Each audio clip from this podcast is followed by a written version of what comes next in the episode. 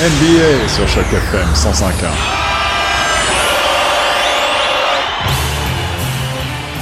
Salut à tous, c'est Étienne pour Choc FM 105.1. Aujourd'hui, je vous fais un retour sur les informations du début de la semaine 38 en NBA.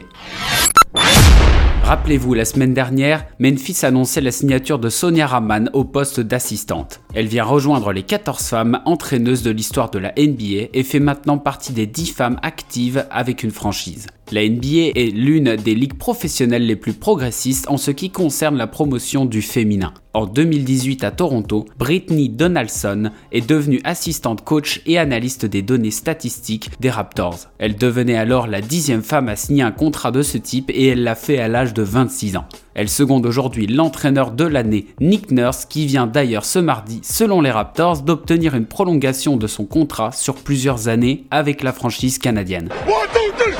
Résultat du début de la semaine en NBA. Les Los Angeles Lakers ont validé leur ticket pour les demi-finales des éliminatoires à l'ouest en battant les Houston Rockets au match 5. Avec 6 joueurs compilant plus de 10 points, les jaunes et violets ont montré un collectif abouti, prêt à accueillir leur prochain adversaire qui sera défini ce mardi soir. LeBron James continue son ascension en infligeant 29 points à l'équipe adverse.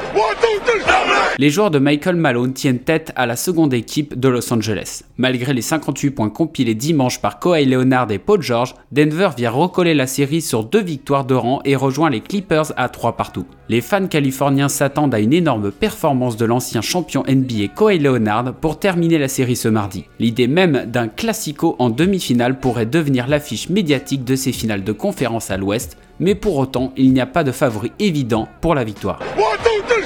À l'ouest, la demi-finale de conférence débutera ce mardi entre Boston Celtics et Miami Heat. La conférence Est a proposé des matchs intéressants, mais cette confrontation ne laisse ici aucun favori évident sur la série. Les Celtics ont à ce jour remporté deux des trois dernières rencontres et affichent de loin les meilleures individualités si on regarde du côté des joueurs. Malgré tout, Eric Spolstra, l'entraîneur en chef de Miami, possède plus d'expérience que Brad Stevens. L'entraîneur floridien compte à ce jour 4 apparitions d'affilée en finale NBA entre 2011 et 2014 et a remporté deux médailles de champion.